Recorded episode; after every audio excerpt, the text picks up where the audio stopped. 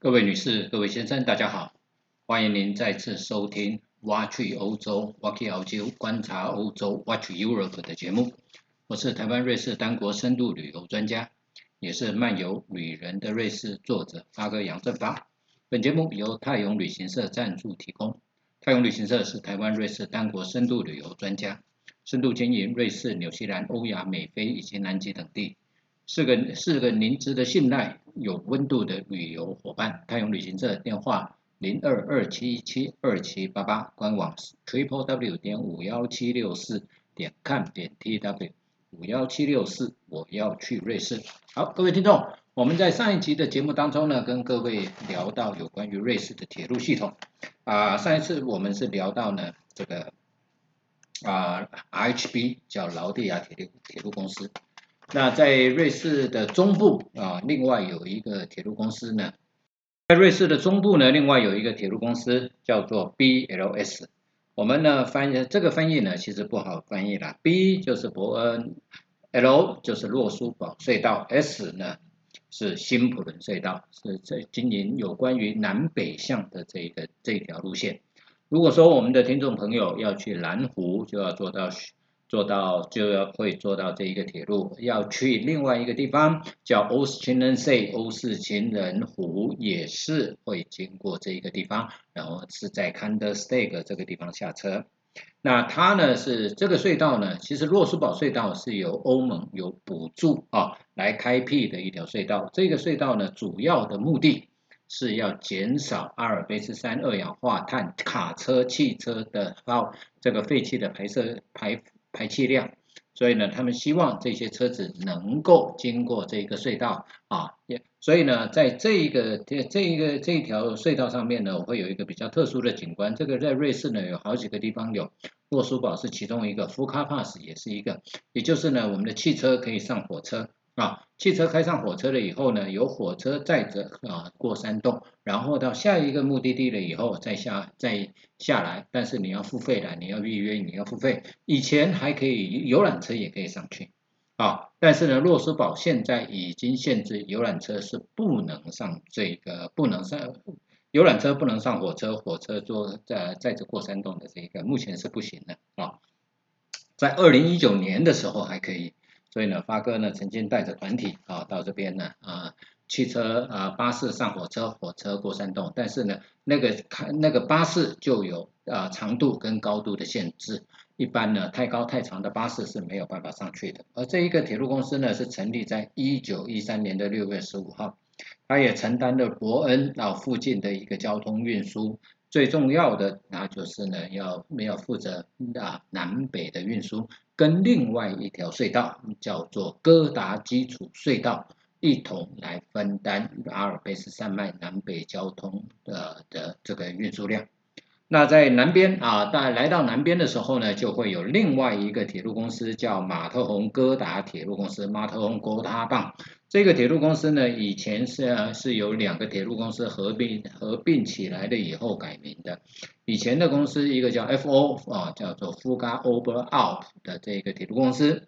另外一个叫做 BVZ 啊，BVZ 是什么呢？Break Whisper。跟策马特啊，从布里格经过威斯珀到策马特以后的这一个这一条铁路，这个两个铁路公司合并起来了以后，他们呢合称叫做马桶沟塔棒。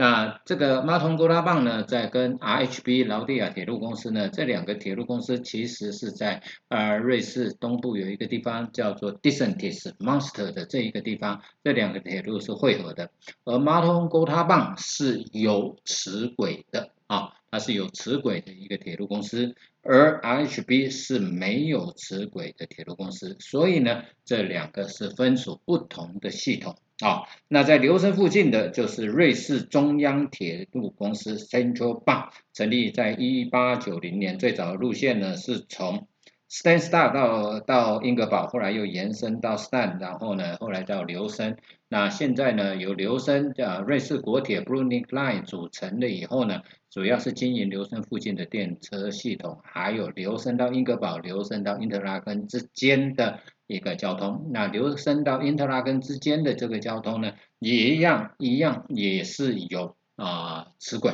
它也是黄金线铁路的这个一部分啊。那除了这一些铁路的交通以外呢，瑞士的公共运输呢，还有一种比较特殊的啊，我们比较在其他国家比较看不到的，它有一种巴士叫做邮政巴士，叫 Post Bus 啊，那简称叫做 PTT 的这一个巴士。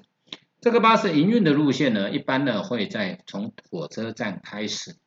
然后呢不把你运送到一般是铁路没有办法抵达的地方，譬如说在策马特旁边有一个地方叫 s u s p e 啊 s u s p e 这个地方铁路没有办法抵达，所以呢它就从底下啊有一个也它就有这个巴士可以抵达啊，所以呢它就要转运这个巴士。啊，譬如说从 t o s i s 啊，从 t o s i s 呢要到北中呢，它也有一段这种巴士。这种巴士呢也很类似我们以前我们台湾的客运公司，或者是呢很多我们以前的国光客运，然后呢最早的啊，在之前的台汽客运啊，或者是呢这个阿罗哈这一些的客运公司，类似这种功能啊。那有时候他们也身兼观光的功能，所以呢，现在呃以前啊以前在瑞士有一个非常非常有名的一个观景的路线是 Postbus 在营运的，叫做 Three Passes 啊三个隘口，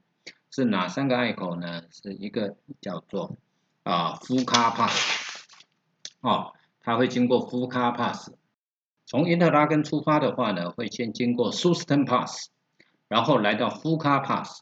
然后再经过呢 Grimsel Pass 回到因特拉根的这一个路线。这个路线呢，现在已经啊，但是游程巴士它它只能行驶在夏天哈，因为 Fuka Pass 呢它有开放的时间，这三个三个隘口都有开放的时间的。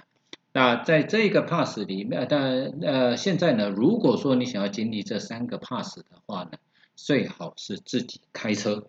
而这个开车的过程当中会有很多的发夹弯啊，那个是呢，就是你汽车的性能跟你的操控技术就非常非常重要的一段路。在夏天的时候，有人骑脚踏车，有人骑摩托车，有人开车，特地来来体会这一段风这一段道路的风景的漂亮啊。在在零零七的电影系零零七系列电影里面有一部电影。叫做金手指 （Golden Finger） 的这一个手指呃这一部电影呢，它其中就有一段的的影片，就是在 Fuka Pass、Fuka Pass 的这个地方拍摄的，那个风景非常漂亮。而在这中间有一幕啊，可以看到龙河的发源地是龙滨河。那这一部电影呢，是在一九六零年代的时候拍的。跟现在比起来的话呢，你会发觉到，如果你比较电影中的场景跟现在实际的场景的话呢，你会发觉那个火车，哎，那个冰河呢倒退了非常非常的多。好，那接下来呢，发哥呢要跟各位介绍的，各位听众呢报告的就是呢，很多人到瑞士都想说我要坐观景火车，观景火车非常的漂亮，观景火车坐起来非常的罗曼蒂克。那发哥有没有推荐的呢？当然呢，这首要的第一名的大概就是呢，很多人都想要搭的这个火车叫做冰河列车，叫 Glacier Express。这个火车最早的目的啊，是要连接两个滑雪中心。好，因为呢，从一九六五年开始，瑞士发展冬季的滑雪观光运动。那后来呢，变成有些滑雪区域，像策马特、圣莫里斯、格林德瓦，还有达沃斯啦这些地方，它冬天的旅馆卖的比夏天还贵，而它有很多旅馆在滑雪季啊，复活节假期结束了以后就关闭休息，一直到六月它才开，然后呢，开到九月、十月它又关闭了，一直到十二月初它才开。所以呢，这个滑雪区呢，一个就是呢，连接一个东边的叫做圣莫里斯，西边的就是策马特。我们看会看到很多很多的资料，上面写说冰河列车全长两百九十一公里，经过九十一个隧道，两百九十一个桥梁，啊，那很很多人也会说啊，这个时间好像需要很久哦，没有错，它大概需要七个半到八个小时左右的时间。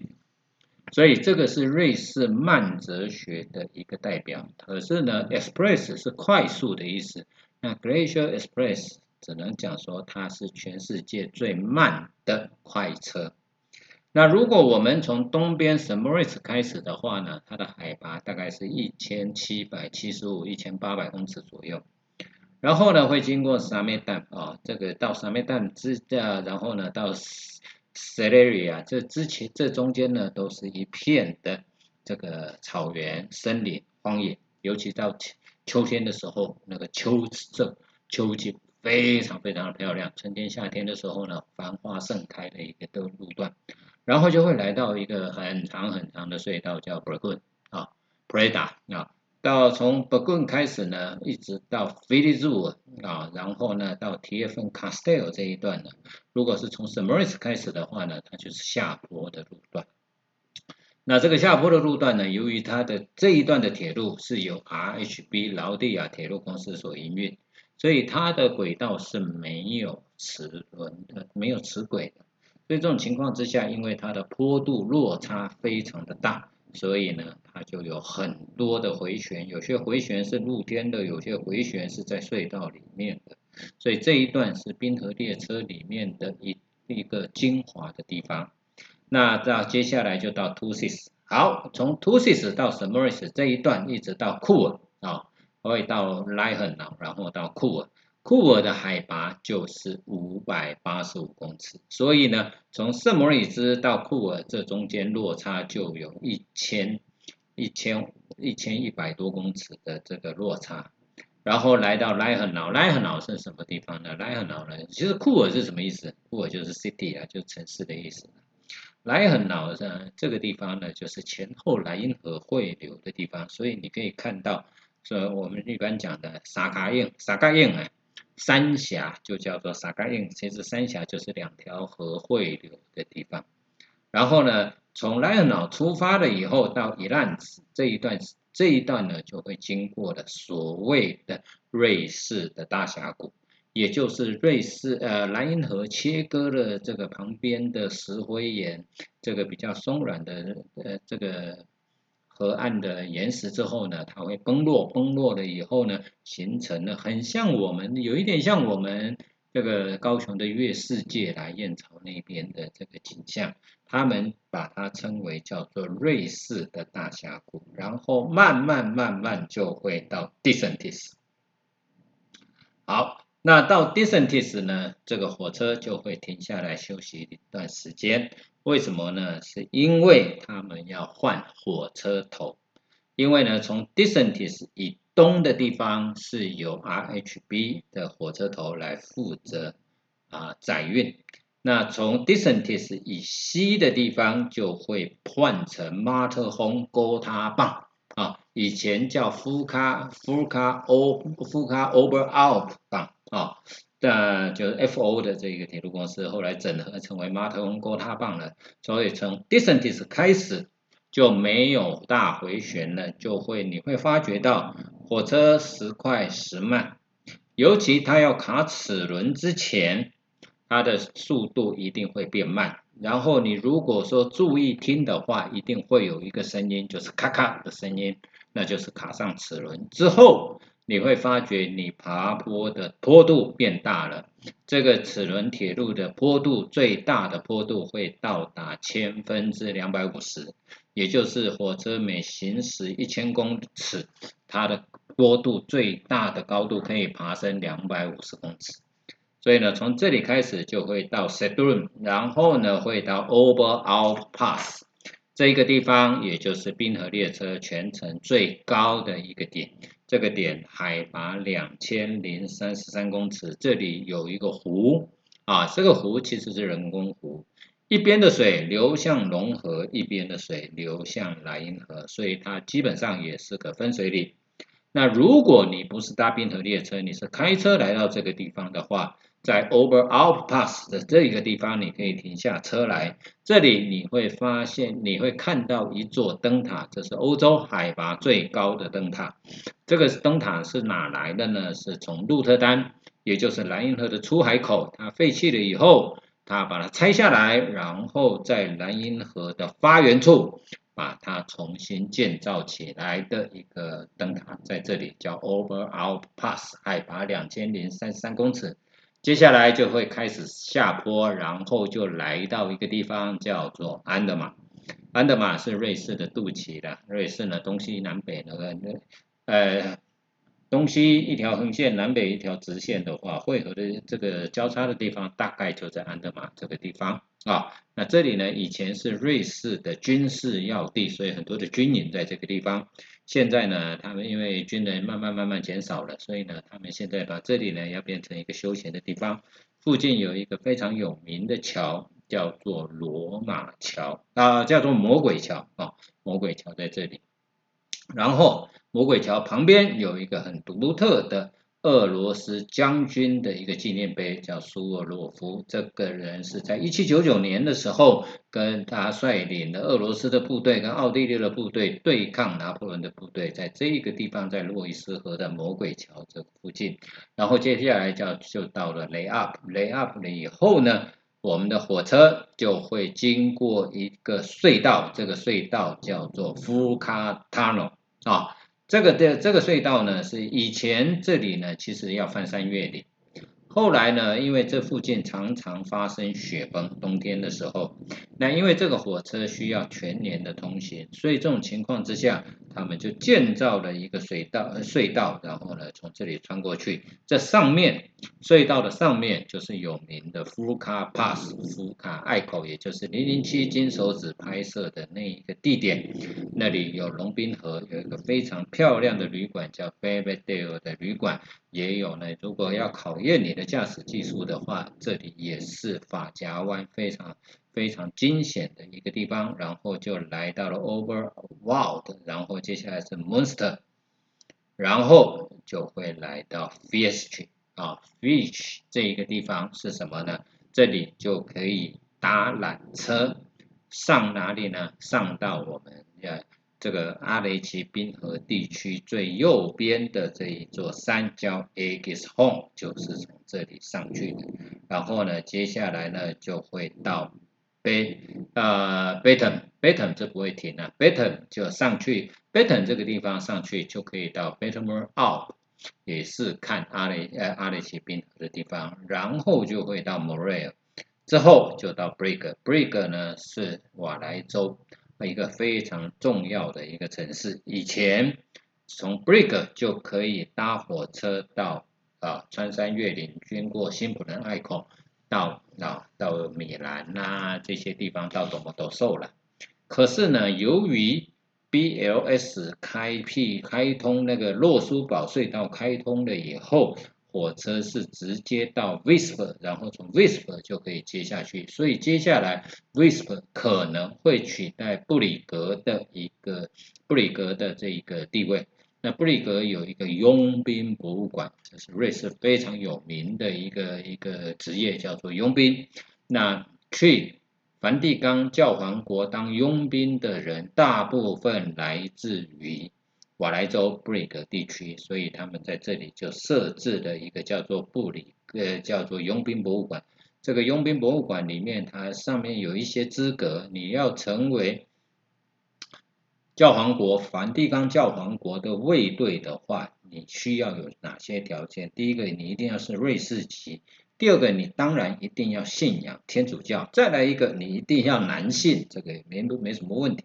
接下来你要服完兵役，瑞士服要服完兵役，高中毕业，然后呢还要什么呢？还要是一身高一百七十四公分以上，你就可以申请去去梵蒂冈教皇国，成为梵蒂冈教皇国的卫队。那发哥有问过他们，你们薪水一个月带多少钱？我是我是在三四年前问的，他说大概一千五百欧。我说一千五百欧很低耶，他说。因为去那边你不用租房子，你不用付房租，你吃住这些都都都都没有问题，所以一千五百欧呢是完全都是实际上的薪水，而且你还可以学习意大利文这一些，你还可以接协助教宗接待外宾这一些，虽然说你可以学到很多东西，所以这个呢也是他们是啊，他们想要啊成为啊有有人想要成为卫队的原因啊，然后呢，Whisper。是西边海拔最低的地方，大概在六百海拔六百五十公尺之后，火车又要爬山了，叫 Star，来到这个地方叫 Staden，在 Staden 这一个地方呢，我们就可以呢，如果你要去 Southway，就要在这里下车，转搭 Post Bus 到 Staden 去，然后呢，在 Staden 火车刚开出来。刚开出来的时候，我们的我们呢，请各各位听众朋友呢，你要准备你的相机，在火车前进的方向左手边，只有短短的几秒钟的时间，可以抓到一个镜头，就是有两座非常漂亮的桥，双重桥、二重桥，叫做 s t a r d e n 二重桥的这一个很漂亮的一个景象。之后，火车慢慢就会来到 Saint Nicholas，Saint Nicholas 呢？瑞士人圣诞节当然是他们我们讲还是讲圣诞老人嘛，可是呢，瑞士人纪念的叫圣圣尼古拉斯节啊，圣尼古拉斯这边呢有一个教堂的钟楼，他如果在圣尼古拉斯节日的时候，他就会把那边包成了好像圣诞老人一样，有人讲说这是圣诞老人的故乡，然后再上去啊，就会来到一个地方叫 Ronda。Ronda 这个地方有时候火车会停一下，因为会车的需要。Ronda 呢，但是不能上下车。在 Ronda 的左手边往山上看，你就可以看到欧洲最长的一条吊桥，但是不容易看得到，因为那个要很仔细看，因为它的距离还蛮远的。但是有人讲说，我想去爬那，我想去走那一个吊桥，可以吗？可以啊。你要先你要爬山，大概爬，听说要爬三个小时左右才能到这个地方，然后坐走吊桥，然后再回来，啊，所以它耗费的时间是很多的。然后火车接下来慢慢的就会到 Tesh，经过 Tesh 了以后，就会来到海拔一千六百公尺左右的叫做策马特的地方，也就是马特洪峰山脚下，也就是我们在节目中曾经介绍过的这一个地方叫策马特啊，还有一个位非常非常有名的山王，就叫做马特洪峰的这个地方。好，今天呢，发哥就为各位听众介绍冰河列车到这里啊。下一集我们继续来为各位听众分享的是什么呢？下一集发哥将为各位听众分享风景优美的柏联伯尼纳列车 （Bernina Express）。发哥代表太阳旅行社祝福每位听众朋友身体健康，万事如意。我们下次再会，谢谢。